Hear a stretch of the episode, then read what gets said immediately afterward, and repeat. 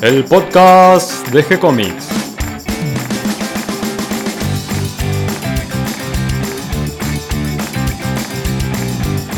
Muy bienvenidos a un nuevo episodio de G-Comics, el podcast donde hablamos de todas las técnicas necesarias para realizar un cómic, cómo dibujar un manga y todo el conocimiento requerido para dibujar esa historieta que tenemos dando vuelta en la cabeza. Mi nombre es Gonzalo García, mi intención y la de todos los que hacemos G-Comics es colaborar con aquellos que estén interesados en avanzar, en progresar, en mejorar en su formación como dibujante de cómics.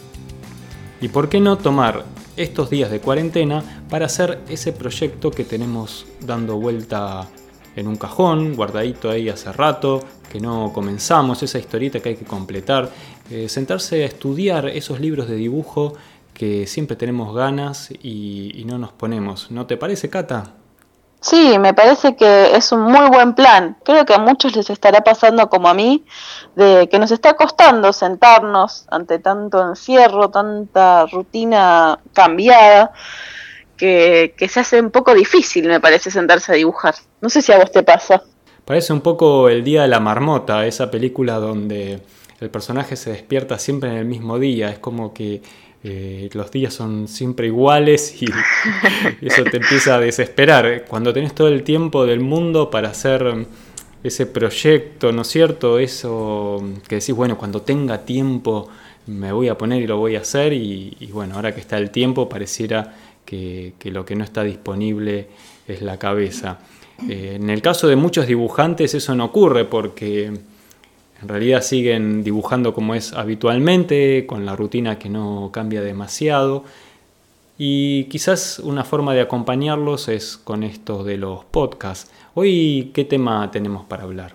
Y hoy tenemos dos invitados, que son Mario Borkin y José Luis Povo. Y vamos a hablar hoy sobre Ted Benoit, que ya habíamos hablado anteriormente, pero esta vez profundizamos algunos temas del autor y su obra. Sí, porque tenemos una nota en el blog subida sobre Ted Benoit que escribió Mario y está acompañada ya con algunas ilustraciones. Lo que hicimos con esta charla es darle la importancia que nos parecía que se merece como artista, eh, dedicarle un podcast y ahí completar un poco la información, su vida, los proyectos en los que estuvo trabajando y, y además con la con el aporte de José Luis María Povo, que bueno, sabe mucho de todo esto de la BD.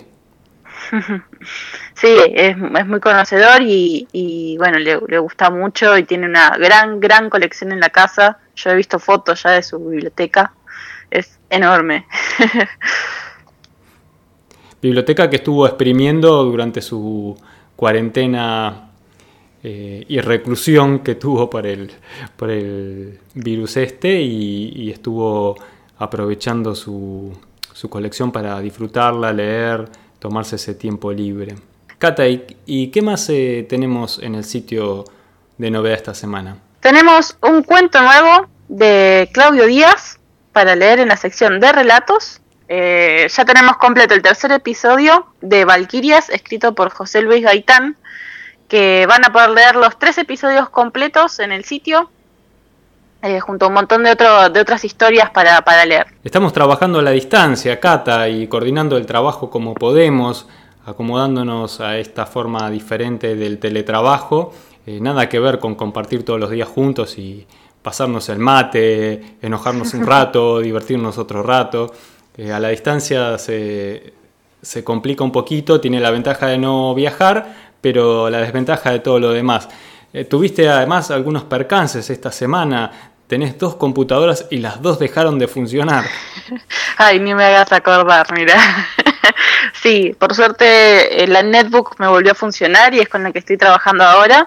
Estoy cruzando los dedos que siga aprendiendo y, y funcionando normalmente durante todo este tiempo hasta que me pueda comprar una nueva computadora. Así que sí, sí, la, tecnología me está fallando estos días. Nada mejor que el dibujo analógico, papel, lápiz, tinta, como en los viejos tiempos. Sí, yo siempre dibujé en forma analógica porque dibujar con la, con la Wacom me cuesta muchísimo y tardo el triple. pero para enviar los trabajos o, los bocetos para probar siempre tengo que hacerlo con la computadora y bueno, para manejar el sitio también no puedo hacerlo desde el celular y, y eso complica un montón como la rutina de entrega de trabajo también. Esperemos que esto se vaya normalizando lo antes posible, que podamos volvernos a juntar y vernos la cara y compartir unos mates y mientras tanto, ¿qué te parece si vamos a escuchar la charla que tuve con Mario Borkin y con José Luis Povo sobre Ted Benoit? Dale, vamos allá. Hoy nos juntamos nuevamente para hablar de historietas y del otro lado de la línea está Mario Borkin. ¿Cómo estás, Mario?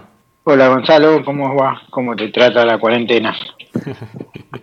y con mate, con mate y con mucho dibujo, tratando de, de pasarla lo más liviano posible, tratando de no pensar demasiado, porque cuando uno piensa se preocupa y más vale ocuparse del día a día y no andar pensando en lo que puede llegar a pasar. Este, pienso que es una buena manera de ir pasando estos días. Y hablando de cuarentena, hablando de dibujo, hablando de historieta, hoy tenemos un invitado muy especial que nos visita por segunda vez ya lo tuvimos conversando anteriormente sobre Flock. Y hoy vamos a hablar de Ted Benoit con José Luis Povo Grande de Castilla, que de cuarentena y del coronavirus sabe bastante. ¿Cómo estás, José Luis? Hola, hola Gonzalo. Bueno, pues muy bien. Eh, eh, sé bastante porque me ha tocado pasarlo eh, con síntomas leves, afortunadamente, pero he estado 10 días luchando con, con este nuevo virus. Y, nada, pues ahora aislado por precaución por los protocolos de aislamiento del resto de la familia, metido en un cuarto en el que afortunadamente tengo todos mis cómics en esta habitación y, la guitarra, que también me gusta tocarla y demás, con lo cual estoy aquí la mar de, de a gusto dentro de lo que de lo malo que es estar eh, confinado, ¿no? aquí prisionero, pero, pero bueno, pues bien, por, suerte bien, me encuentro ya bien. Bueno, me alegro muchísimo y mm, pienso que entre tus libros debes tener eh, algún volumen de Ted Benoit, quizás algo de Ray Banana, pero podríamos hacer una introducción un poquito a este personaje. Me estaba acordando, Mario, que tenemos una nota en el blog sobre Ted Benoit. Sí, desde luego, sí. ¿Y qué les parece si contamos un poquito de, su vida y cómo es que él llega a la historieta? Porque tengo entendido que primero se interesó mucho por el cine y estudió cine. Exactamente, estudió en el IDEC, que es el Instituto de, de Altos Estudios Cinematográficos francés. Lo que pasa es que, bueno, fueron solo dos años y luego eh, se pasó al, al, campo del dibujo y de, y de la historieta, pero sin, siempre ha sido un gran aficionado al mundo del cine, ¿no? Entonces él mismo cuenta que, que las películas que no llegó a hacer como realizador o por falta de constancia, por avatares de la vida, pues luego las, las, llevó a, la realidad en forma de, en forma de cómics, ¿no? Entonces fue como una continuación de ese mundo de, ficción que, había estudiado eh, en, la, escuela de, cine, eh, pues luego, luego se dedicó a contar historias pues en ese otro medio. Y luego también estuvo trabajando en publicidad, como mencionaba Mario también en, en la nota que, que se publicó en G-Comics, que estuve echando un vistazo el otro día. Eh, Mario, ¿tienes algún, comentario de esto, supongo. Es perfecto lo que, lo que decís, José Luis. Este, él, es un admirador incluso del cine americano, ¿no? De los años 40, 50, o sea, de todo lo que sería el film noir, que los franceses, no sé por qué razón les encanta esa parte del cine. y bien supongo de la obra de Hopper y todo eso que, que, da una cierta idea de, del Art Deco, ¿no? Y de los, del espíritu de los 50 americanos, que es lo que transpira su, su obra más, más reciente. Sí, sí, sí, sí. El, el hecho es que, bueno, pues de, aquella nota, yo lo, único que matizaría sería el hecho de que menciona, mencionábamos en G-Comics, mencionaba el mundo de California de los años 50. Y la verdad es que es muy, es muy cierto y muy llamativo, pero digamos que lo disfraza, porque no aparece como tal, sino que aparece como ciudad imaginaria con unas referencias culturales y artísticas y de diseño y urbano y demás muy, muy claras hacia Los Ángeles, hacia, hacia Hollywood y demás, pero, pero se llama Metrópolis, la ciudad en la que transcurren las aventuras de, de, Ray Banana, ¿no? De su principal personaje. Pero sí es cierto lo, que, que, es como una especie de trasunto de, de, California eh, en una época determinada de, la, del periodo de la Guerra Fría, ¿no? De los años 50, que le, que le fascinaba, le fascinaba mucho a Benoit. Sin embargo, cuando él hace su primera historieta, que se llama Hospital, o no sé cómo se pronuncia en francés, Mario. Sí, sí, el hospital. Hospital, hospital. Bien. Eh, él tiene un dibujo que es diferente a la línea que sigue posteriormente. Es una, una historieta cargada con, negro, de línea clara, pero muy cargada de negros y oscura, eh, más al estilo de Tardí tal vez. Y, y que él se destacó muchísimo en esta primera historieta por, por el guion, que recibió un premio en Angoulême como mejor guionista por esta historieta. Sí, Hospital es, algo muy diferente a lo que luego desarrolló. Ahí se ve mucha maestría en el uso de las sombras, por ejemplo, cosa que luego desapareció totalmente porque, como ya hemos comentado cuando hablamos de Flock, pues eh, en la línea clara se caracteriza porque no hay sombras, los objetos no, proyectan sombras ni tampoco tienen sombras propias dentro del propio eh, cuerpo humano o, los objetos, eh, sino que está todo como definido solo por la línea, ¿no? Entonces, sin embargo, es curioso que en Hospital la, sombra se utiliza y además se utiliza con un, con un carácter muy expresionista. Y, y, además muy bien, muy bien, muy bien hecho. Es un, es un blanco y negro puro. Ah, luego hablaremos de, la mecedora eléctrica en el cual utiliza el gris, pero en el hospital es solamente blanco y negro puro y, con un carácter muy expresionista. Y luego la, influencia o la similitud con Tardí a mí también me llama la atención a la hora de representar los rostros de los personajes también, muy expresionistas, muy, cargados de, de dramatismo, a veces un poco como esperpéntico también bastante diferente, curiosamente, a lo que a lo que hizo luego. También aparece el sexo con mucha crudeza, con, como muy explícito. Eh, es una obra muy, muy kafkiana, la verdad. El hospital, eh, aquí en España lo, publicó Los Humanoides Asociados, eh, la editorial, que dentro de la colección negra, en la cual también, curiosamente, en la misma colección tenemos a Cepi, tenemos a Tardí, Montelier, que también es un poco el, realismo de los 70 en Francia, pero, pero eh, ya te digo, a mí me recuerda bastante a Tardí, obras como el Ici Mem, aquí Mem de, de Tardí, un poco surrealista, porque es un hospital eh, en el cual pues empiezan a pasar cosas un poco que se van de madre, ¿no? Como en una especie de novela de Kafka y, y, y bastante opresivo, un ambiente bastante opresivo que busca que busca eh, premeditadamente eh, Benoit. Y es curioso porque, ya te digo, es algo muy distinto a lo que hizo después, pero de mucha, mucha calidad también. ¿Y a qué se debe este cambio en el estilo? ¿Por qué él se vuelca después tan decididamente hacia la línea clara?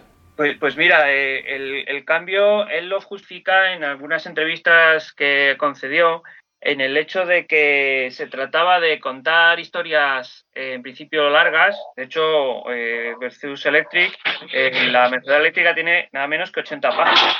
Entonces, para contar una historia, él dice que es el, el, estilo que él ve mm, que se adapta mejor.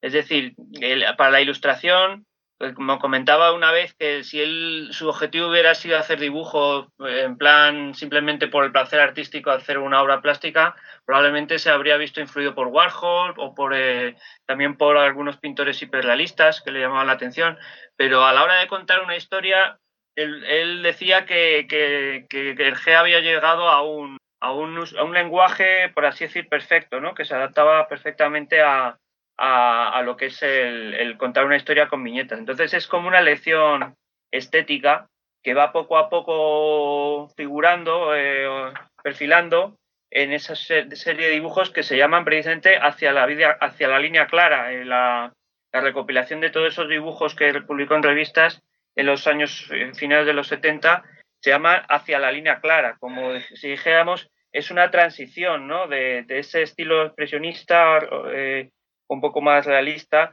hacia la línea clara. Y ahí vamos viendo un poco, eh, a lo largo de esas, de esas ilustraciones, un poco la, transición. Ya digo que fue como una lección estética. Es una, igual que, por ejemplo, otros dibujantes han ido incorporando las, las influencias así de un modo pues más aleatorio.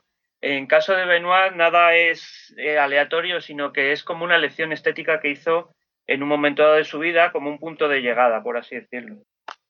Habría que aclarar que en ese momento hay, que hay todo un renacimiento de ese movimiento, eh, especialmente en los Países Bajos, con un autor importante, Jo Swart, que fue el que acuñó el término línea clara, y que también tiene, estos autores tienen un background un poco diferente a los dibujantes de cómic americano, en el sentido que toda esta generación está formada en la universidad, ¿no? Son eh, eh, o han estudiado cine, o han estudiado decoración, o han estudiado ilustración, y que son un poco todo terreno. Suerte es un poco eso, ¿no? Es un arquitecto.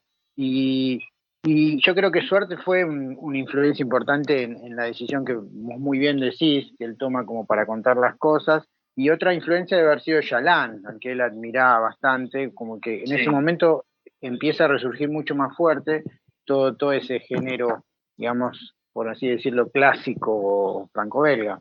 Sí, estoy, estoy muy de acuerdo. Además, él mismo dice que, que su arte eh, pues le influyó en el aspecto de que, de que él se dio cuenta, gracias a, su arte, de que no era plagiar, es decir, que se podía hacer en línea clara sin estar plagiando a Arge, que, que podías, también que se podía modernizar en la, línea clara, porque, porque eh, ahí estaba el ejemplo ¿no? de, de hacer unos cómics que ya no estaban eh, circunscritos a un público infantil y juvenil, sino más, más adulto también. Y entonces, pues, pues desde luego, desde luego que le influyó mucho. Por ejemplo, comentabas tú en, en la nota el personaje de Bingo Bongo, que, que pertenece a esa etapa un poco de transición y que es muy parecido a, al estilo de su arte, a, a Jopo de Pojo, por ejemplo. Sí, totalmente. Sin embargo, él cuando hace el primer episodio de Ray Banana, la mecedora eléctrica, eh, elige un estilo de línea clara, pero le incorpora los grises. O sea, como que hace ese salto, pero lentamente, ¿no? Pasa del, blanco y negro furioso a, un intermedio de grises para finalmente después pasar al color. Da esa sensación, ¿no? Como de ir paso a paso en cada etapa. Sí, estoy de acuerdo. Eh, la, la, razón parece ser que era un poco también impuesto porque era eh, el medio de publicación en el cual se, se inserta por capítulos la, la, historia, la de Mecedora Eléctrica, que era una revista que, que, era en blanco y negro. Entonces, claro, a los autores les pedían que hicieran historietas en blanco y negro. Pero él, por un lado, no quería eh, utilizar las sombras y por otro lado, el color que es el que ayuda a este estilo a, terminar de, que sea más legible, eh, pues no lo podía usar. Entonces, eso es lo que yo creo que le llevó al uso de los, de los grises. Aún así, eh, también eh, una de las cosas que le, que le motivaban de ello era el remitirnos a lo que decía Mario hace un rato del cine norteamericano, del cine negro de los años 30, 40, porque, porque es eso, es una historieta con blanco, negro y gris, se parece mucho visualmente a estar viendo una película ¿no? de, aquella época americana. Sí, totalmente. Quizá queda un poco oscuro, ¿no? Yo también lo he comentado en alguno de los reseñas que he hecho en mi blog, que, que eh, eh, queda un poco plomizo, queda un poco oscuro porque hay, hay, hay, poco blanco en las páginas de la mesa eléctrica. Son preciosas las viñetas grandes y demás, pero al haber tan poco blanco eh, cansa un poco a la, a la, vista. Yo creo que él luego también, en cuanto pudo, se pasó al color eh, porque consideraba, yo creo, mejor para, para eh, el, resultado, el resultado final. A mí, a mí me, ocurre con esta historieta que, que el, gris, las escalas de gris tan permanentes me hacen, me hacen cansar un poco la vista. Y como vos decís, José Luis, cuando hace el segundo tomo de Ray Banana que se llama Ciudad Luz. Eh, ahí sí es bien el estilo de línea clara porque incorpora el color. El color tengo entendido que lo realizaron en el estudio de Hergé. Sí, bueno, eh, fueron las, dos coloristas que estaban trabajando con ella en su última época, que fueron eh, Franz Ferrari y Nicole Tenen, fueron las que colorearon esto. O sea, realmente fue algo que, le dio una, un vínculo con el propio Tintín, pues que también es, es, muy, es muy llamativo, ¿no? Cuando abres una página de, del cómic, de, por lo abras por donde lo abras, despide una, una especie de luminosidad que te recuerda muchísimo a, las aventuras de Tintín. Y, claro, ahí está la mano de esas artistas que están muchas veces en la, en la sombra, ¿no?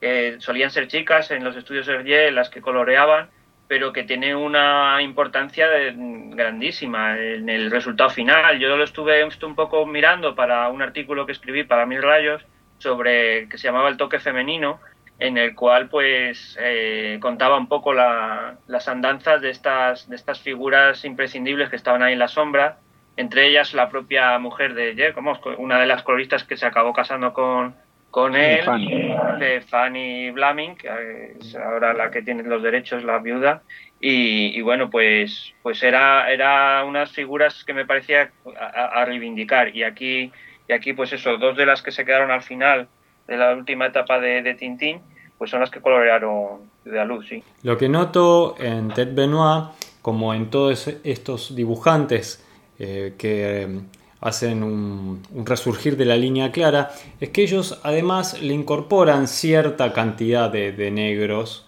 en las sombras, con mucha sutileza, hay planos de negro, eh, pero además incorporan un elemento decorativo eh, tal vez por la influencia de la publicidad eh, o de la ilustración, muchos de estos dibujantes, como el caso de Ted Benoit, se ganaban la vida principalmente trabajando para publicidad, para diseño de, tapas de disco, de libros, de afiches. Eh, y estos elementos decorativos ellos lo incorporan en la historieta también.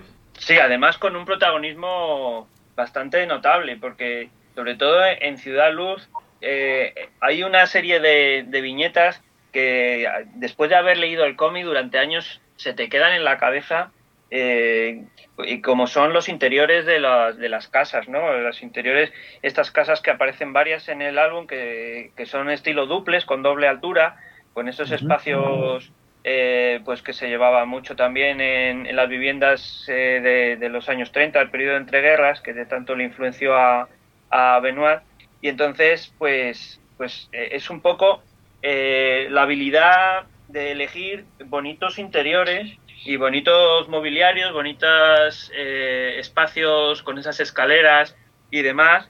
Y, luego también los exteriores de las, de las casas, que son prodigiosos porque eh, crea todo un mundo arquitectónico urbano en Metrópolis, que aparece en el primero sobre todo y en el segundo a modo de flashback más brevemente, que, tienen un estilo art de lo más atractivo, ¿no? Es, es el como un ejemplo de arquitectura de los años 30, pero de la parte más, más americanizada, ¿no? Él estuvo investigando bastante sobre, sobre el tema y él vio que había arquitectos eh, europeos de la Bauhaus que habían viajado a Estados Unidos y se estuvo documentando sobre edificios que habían hecho allí y demás. Y, claro, todo ese bagaje pues luego se, se trasluce en las páginas en, esos detalles de, decoración que tú dices de los de los interiores y, es realmente una, una, delicia, ¿no? Que enriquece muchísimo eh, la historia, por supuesto que sí.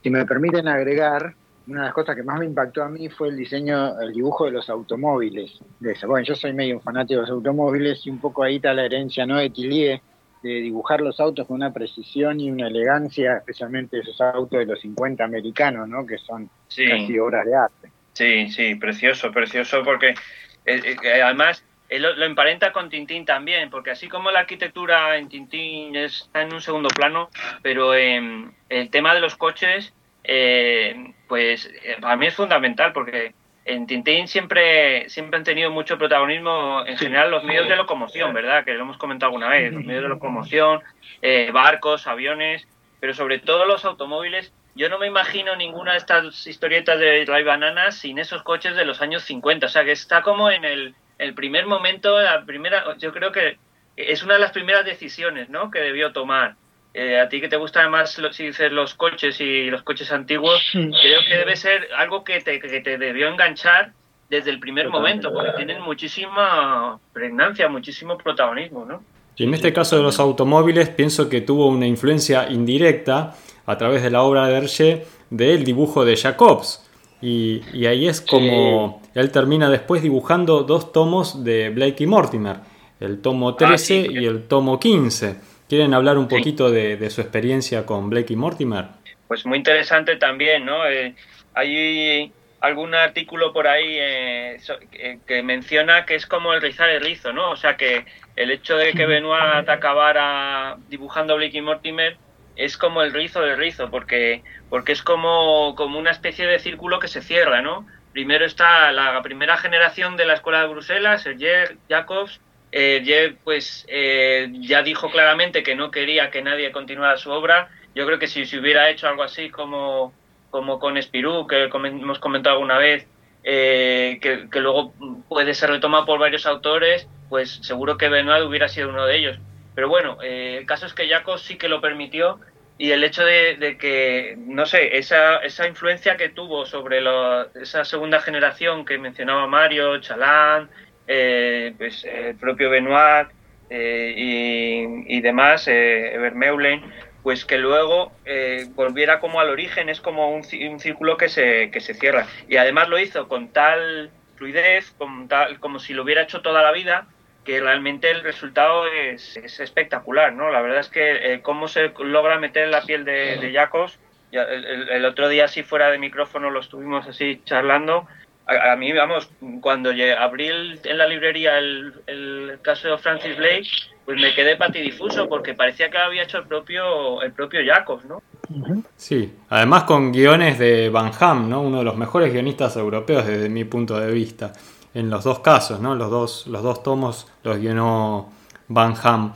Eh, sin embargo, estoy de acuerdo con lo que vos decís, que sigue el estilo de Jacobs a la, a la perfección. Sin embargo, en el segundo tomo que dibuja, el tomo 15, em, que no sé cómo es el título en castellano. La extraña cita. La, extraña, la extraña cita. Bien. Este, ahí noté como que em, él tomó un poco eh, un, estilo un poquito más personal, como que se desvió un poquito y lo hizo un poquito más a su manera, como que se soltó un poco más y se permitió cierta interpretación, eh, tal vez en los trazos o, en la forma de, representar los personajes un poquito más personal, eh, que me gustó, me gustó eso.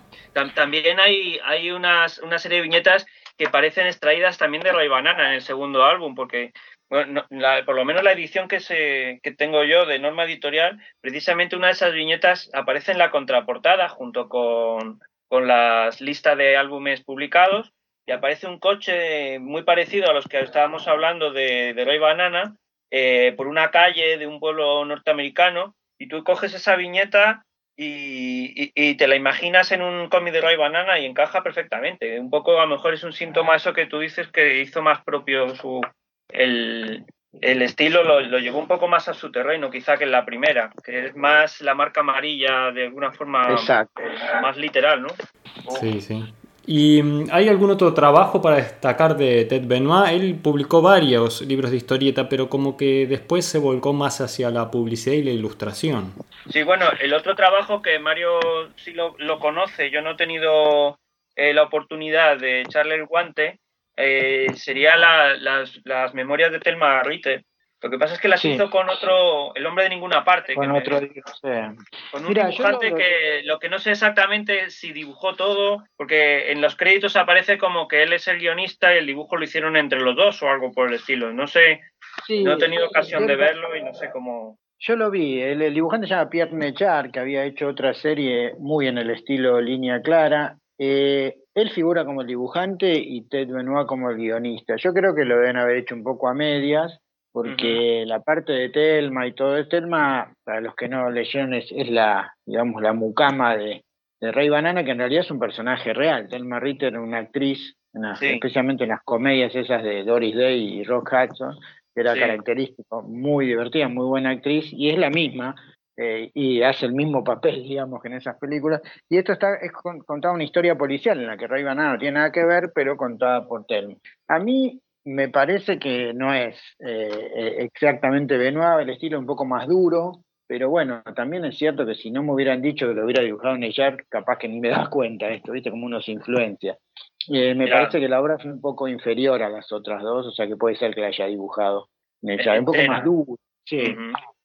Eh, Pero intentando eh, imitar un poco al maestro, ¿no? Que intentando no, no, el, trazo. Es, es una obra de Benoit, o sea, está hecha al estilo y a la manera y no, no hay discusión. Uno puede decir que por ahí está contado, no, por ahí no tan fluida, pero pero sí, yo con ni bien termine la cuarentena y pueda recuperar ese, te lo voy a mandar. Eh, porque por lo menos vale la pena para, para tú que eres un entendido que, que, la tengas encima. no agrega mucho. hablamos en tu día, ya recuerdas, sí. Sí, sí, sí. No agrega mucho a dos. Yo creo, Ciudad Luz creo que yo lo, vi primeramente en Cairo, puede ser que haya. Sí, en Cairo, sí. En, en, cuatro o cinco capítulos salió, sí.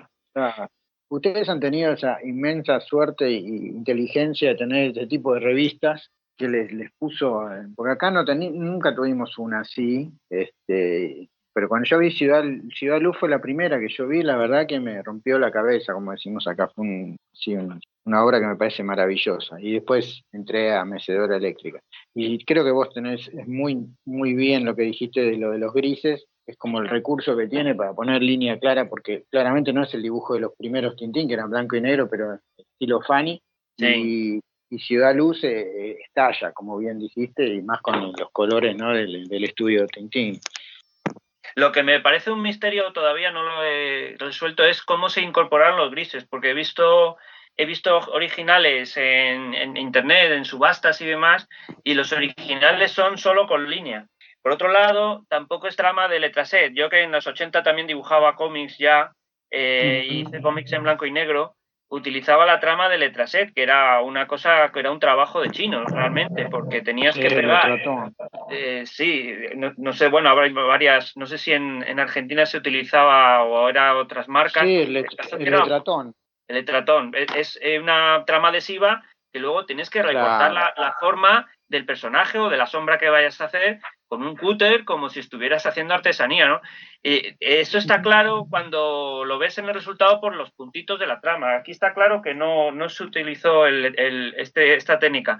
Y la guada tampoco, porque por ejemplo en Tardí, estas historietas en blanco y negro con grises de Tardí, por ejemplo, en Cairo salió simultáneamente, un poco antes, la de la Guerra Mundial, la, las, ah, de la guerra, de la, guerra de trincheras, de la guerra de trincheras. Se nota el, pincel de la aguada, ¿no? De, los grises. Sin embargo, aquí da la impresión que se metió de modo mecánico después. Ya te digo, sobre todo al ver los originales que están solo con línea, me da la impresión que se incorporó después con alguna técnica que no, que no lo conozco, a lo mejor mecánica en la editorial, no lo sé. Pero el caso es que él debió dirigir ese proceso para, para que el resultado fuera exactamente como él quería, porque otra cosa no, pero meticuloso era, era, era mucho, que ha sido la razón por la cual ha, publicado tan poco, ¿no? Y, y, lo de Blake y Mortimer, un poco por cerrar ese, ese capítulo, es un poco triste el proceso, porque, porque cuando eh, hizo la primera quedó muy contento, de hecho decía, pues ya no tendré que dedicarme a la publicidad, sino solo al cómic y tal. Y luego, dice, me han pedido una segunda y estaba como contento. Pero luego, después de la segunda, acabó agotado, decía que era agotador el, proceso. Entonces, claro, la, editorial le, exigía un ritmo de trabajo que, era incompatible con la calidad que él le quería dar. Por eso digo que es un poco triste y tuvo que dejar de dibujar porque no, porque no eh, era demasiado demasiada presión, ¿no? Y, y, hizo una tercera una tercera idea que se llamaba Resurrección, que la presentó con la idea de hacer el guion y a lo mejor que lo dibujara otra persona. Y, se lo rechazaron, la editorial se lo rechazó. iba a ser una historia que transcurría después del secreto del espadón, que, es que cronológicamente pues es la, primera historia de Blake Mortimer, eh, en la cual hubo esa guerra mundial en la cual el imperio amarillo destrozó Europa y en la portada que hizo se ve, se ve en el proyecto de portada se ve como esa, esa Europa destrozada al fondo, eh, la Catedral de Londres entre ruinas y demás, pues ahí te remite a, ese momento. Pero desgraciadamente se lo rechazaron y, ya digamos que para él pasó ese, ese barco. Y bueno, como ya sabemos, la, a partir de ahí la saga de Blake y Mortimer ha ido como de mano en mano, ¿no? La idea que tenía Dargot o Ediciones Blake y Mortimer era eh, utilizar siempre dos equipos simultáneamente, ¿no? Cuatro, personas, de guionista y dibujante y otro equipo de guionista y dibujante para irlos contrapeando y que salieran más frecuentemente. Si, por ejemplo, una, una historia eh, lleva dos años, pues al irlo contrapeando conseguían casi sacar un, un Blake y Mortimer cada año. Y así seguimos. Y así seguimos eh, con dos muertes ya, porque se murió eh, eh, René Stern y murió Benoit también, pero, pero sigue, sigue, bueno, y desertó Jan Van Ham, pero va a volver ahora otra vez, que lo cual yo espero mucho de ese álbum de Jan Van Ham que va, que va a sacar próximamente. Y, y, bueno, pues es un poco también una reflexión que me induce que quería compartir con vosotros sobre, sobre la industria, ¿no? Porque realmente Becky Mortimer, como decía Benoit, da dinero. Pero claro, eh, el dinero llama dinero, entonces no se conformaban con, con, un, con una historieta fantástica y fabulosa como estas dos que de las que hemos hablado, pues en un periodo de cuatro o cinco años, sino que quieren más. Dicen, bueno, pues si esto realmente es productivo, vamos a sacar uno al año y metemos aquí toda la gente que haga falta. También se resiente la continuidad porque hay muchos equipos ahí metidos, ¿sabes? Entonces, es una reflexión que me, viene a la cabeza, ¿no? Al ver cómo acabó desencantado Benoit, desgraciadamente, con esta historia, y aunque las historias suelen ser de calidad, pero también puedes pinchar, porque, por ejemplo, la onda Setimu, que, bueno, saliendo un poco del tema, pero, pero bueno, con guion de Jan Fox, pues fue un, un fracaso, ¿no? Vamos, es un, a mí me parece lo peor que se ha hecho. Y es normal que si metes tanta, tantos equipos, tanta gente, pues se resienta la, la continuidad. Desde luego, una eh, nueva etapa solamente con estos dos artistas, con, el, con Van Han, que como tú decías, Gonzalo, es, es de los mejores guionistas eh, de, Europa, y, y, Benoit, pues hubiera sido una maravilla, desde luego. Sí, yo opino lo mismo, el paralelo que era Iván Sente, que, es un buen guionista, y Julián, que es un muy buen dibujante, a mí no me gustó, pero porque me parecía que el heredero natural del estilo era, era Ted Benoit. Eh, y como vos decís, los que han venido después no creo que hayan mejorado demasiado. Juilard también es que hizo su propio estilo, porque no se molestó lo más mínimo, para mi entender, en, acercarse, sino, sino que hizo su propia versión. Tú ves el, primero, por ejemplo, está muy bien. Eh, bueno, y luego eh, casi todos los que hizo pues el dibujo está muy cuidado, pero, pero como a su rollo, por así decirlo, ¿no? Sí, es Julián, lo reconoce perfectamente, si no, no, no es claramente Jacob. Sí, exacto, exacto. Sí, es que la historieta es un delicado equilibrio entre el arte y la industria, ¿no? Está a medio camino porque tiene esa cosa artística y, muchas veces también pretenciosa de, la obra de autor, eh, y por otro lado tiene...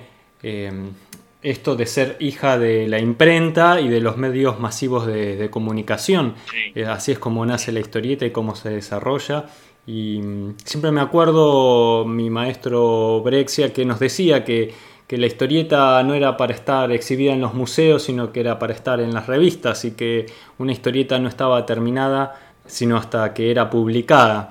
Así que creo que parte del trabajo del dibujante de historietas es manejarse en ese delicado equilibrio, ¿no? Entre hacer eh, lo mejor posible dentro de, su arte y al mismo tiempo de, poder cumplir con los requerimientos de, una industria. Y, bueno, eso a veces pone a, todos los, los, dibujantes o guionistas o a todos los que participan en el ciclo de la historieta, ¿no? Desde los diseñadores, letristas y coloristas, a veces en situaciones eh, complicadas, ¿no? De, tiempos de entrega, con la vida cotidiana y con las intenciones de uno de, hacer lo mejor posible. Sí, sí, sí, no cabe duda.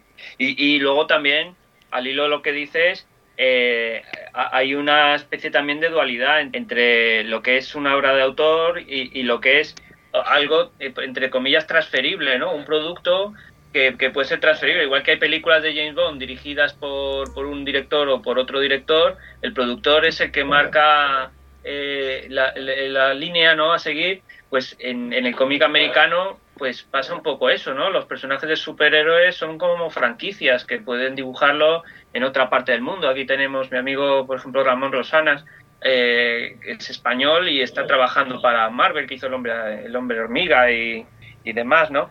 Entonces, pues, pues esa, esa es, una como una dicotomía, ¿no? Que hay también en el, en el, en el cómic. Si es un producto transferible, eh, comercial, eh, y por tanto que puede realizar cualquier, cualquier artista si se pliega a unos determinados cánones de estilo, o bien es una, una cosa más de autor como, como pretendió y, y, bueno y consiguió hasta ahora que nadie ha hecho, haya hecho ninguna ninguna historieta de, de Tintín, ¿no? Se llevó al personaje con él a la tumba. Pues es un debate que, que, eh, suele repetirse bastante cada cierto tiempo sale a la luz, ¿no? En los, en los foros y en los, en los grupos en los que estoy yo metido y demás. Sí, pienso que es un tema que nunca va a terminar de solucionarse. Eh, creo que hicimos un lindo recorrido por la vida de, de Benoit y su obra. Eh, te agradezco, José Luis, este ratito que nos dedicaste y todo esto que nos contaste y nos transmitiste tu experiencia. Y mm, quería aprovechar antes de despedirnos de, de ya que estuvimos hablando de, los medios y las discusiones que se arman sobre estos temas en los foros, si querés contarnos algo de, del foro de la BD, que es eh, uno de los foros que estás administrando, y, y alguna novedad del blog de mis cómics y más. Bueno, pues el foro de la BD hemos llegado a los 1101 miembros, es un, una cifra así bastante, bastante llamativa esta semana y, nada, sigue más vivo que nunca. Recientemente, pues eh, hemos estado haciendo monográficos relacionados un poco eh, con el tema del confinamiento. Eh, para hacer un poco más llevadero el confinamiento, pues propusimos eh, el tema de espacios abiertos y paisajes para compensar que todos los seguidores estaban metidos en su casa, ¿no? Y, entonces, pues, propusimos el tema de los paisajes y, nada, nos estuvimos relajando la vista durante la semana que duró el monográfico con grandes viñetas de, paisajes de BD entre las cuales, pues claro, lógicamente surgieron las grandes llanuras del oeste con Giraud y, y bueno, muchísimas, muchísimas otras. Y luego un homenaje también a, los padres que están eh, aguantando en casa con los niños, porque eh, el confinamiento ha dado por, como resultado que, los chavales no van, a, no van a clase y entonces hemos dedicado a, la infancia, ¿no? Una, una semana también en la cual hemos ido poniendo viñetas eh, de cómic franco-belga de todas las épocas en las que aparecieran niños, esa era la condición, ¿no?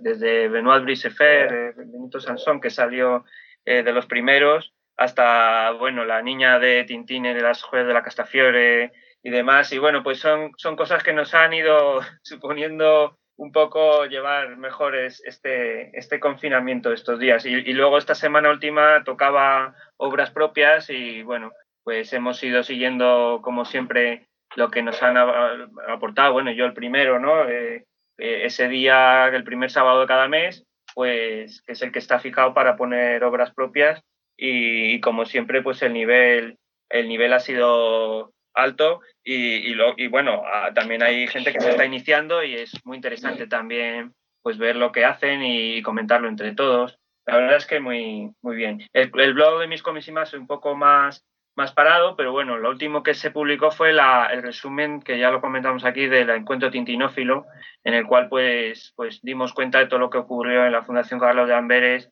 este, esta última edición que trató sobre el viaje y la geografía. Muy interesante el tanto. Qué bueno, José Luis, qué gran laburo, qué, qué lindo trabajo que, que están haciendo y súper recomendados tanto el blog de mis cómics y más como el foro de la BD en Facebook, donde además van a encontrar eh, a enormes artistas, eh, muchos que, por aquí no los conocemos porque no, hemos visto sus obras publicadas aquí en Argentina o en Sudamérica, y que es un, buen punto para, conocer lo que están haciendo allí en España. Pues muchísimas gracias Gonzalo a vosotros, como siempre, Mario, por, invitarme y, yo, como siempre, pues encantado de, de compartir este relatejo con vosotros y, a disposición a disposición vuestra para repetirlo cuando, cuando sea oportuno. Bueno, no, te agradezco enormemente, es un placer para nosotros y por supuesto que te vamos a reclutar porque todavía quedan bastantes héroes así de la BD para, para charlar. Y a mí me parece un poco que, que parte de este renacimiento eh, es importante tu trabajo, o sea, convoca y está bueno, está bueno. Ahora sigamos en esa línea. Estupendo, muy bien. Muchas gracias José Luis, muchas gracias Mario y hasta un próximo encuentro a seguir hablando de historietas. Cómo no, abrazo a los dos. Venga, hasta la vista. Hasta aquí llega el episodio de hoy. Espero que toda esta información les resulte útil e interesante y hayan disfrutado la charla con Mario y José Luis Pobo tanto como la disfruté yo. Le damos la bienvenida a todos los que se suman por primera vez a este episodio y gracias a todos los que nos comparten siempre en sus redes sociales y ayudan a que cada vez seamos más. Recuerden que pueden escucharnos en iTunes, en Evox, que estamos en Google Podcast y en Spotify, que si les gustó el programa pueden darnos un me gusta, pueden escribirnos al mail y acercarnos sus sugerencias y propuestas también a través de las redes sociales estamos en Facebook, en Twitter, en Pinterest y en Instagram. Creo que dije todos, ¿no es cierto, Cata? Sí.